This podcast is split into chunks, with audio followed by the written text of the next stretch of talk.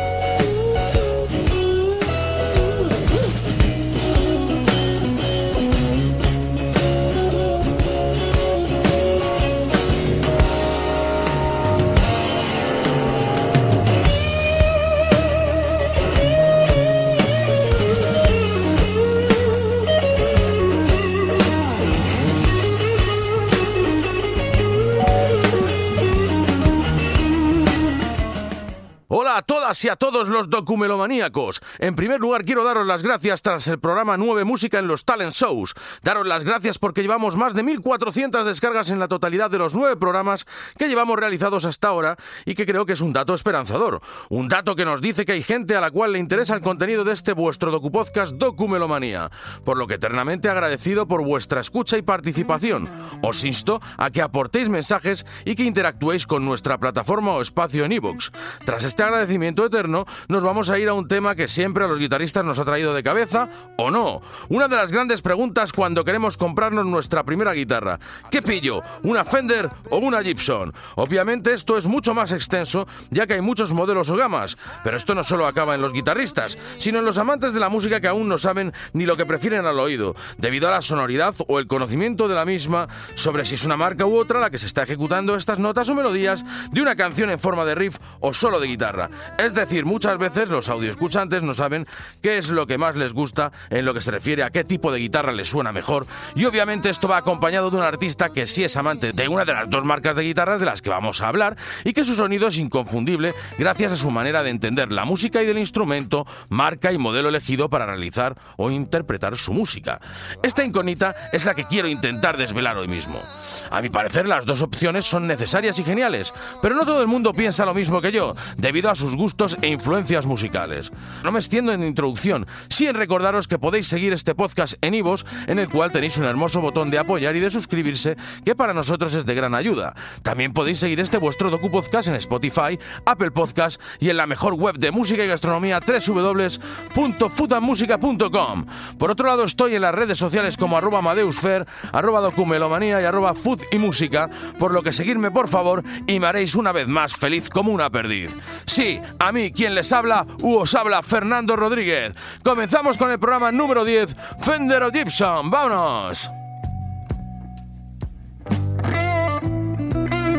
Como bien sabréis muchos, tanto Fender como Gibson son las marcas más famosas e importantes de guitarra eléctrica que haya habido jamás.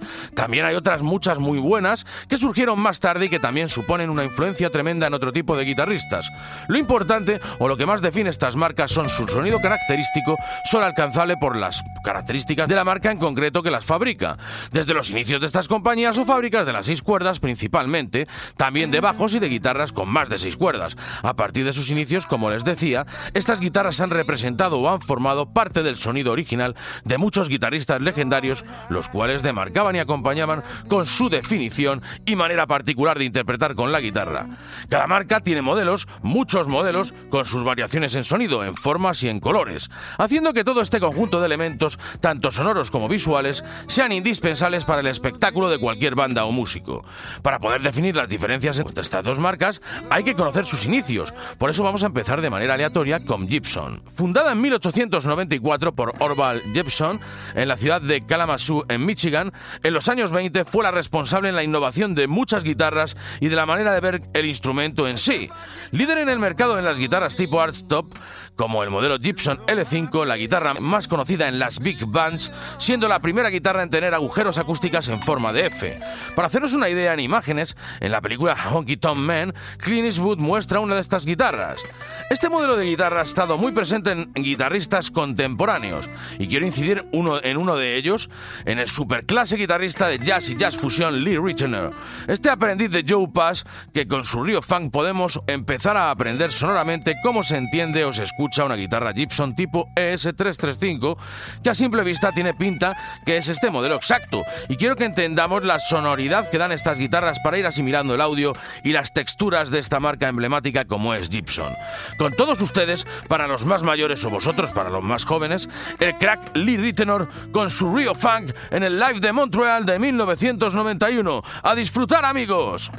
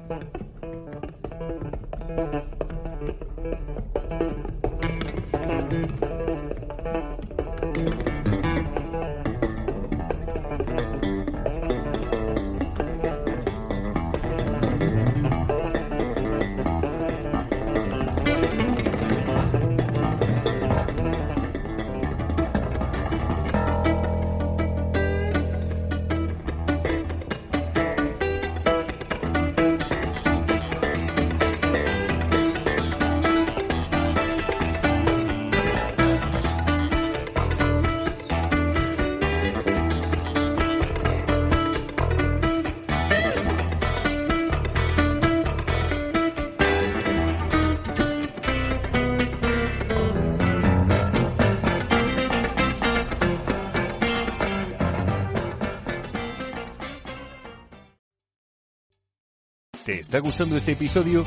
Hazte fan desde el botón Apoyar del podcast de Nivos. Elige tu aportación y podrás escuchar este y el resto de sus episodios extra. Además, ayudarás a su productor a seguir creando contenido con la misma pasión y dedicación.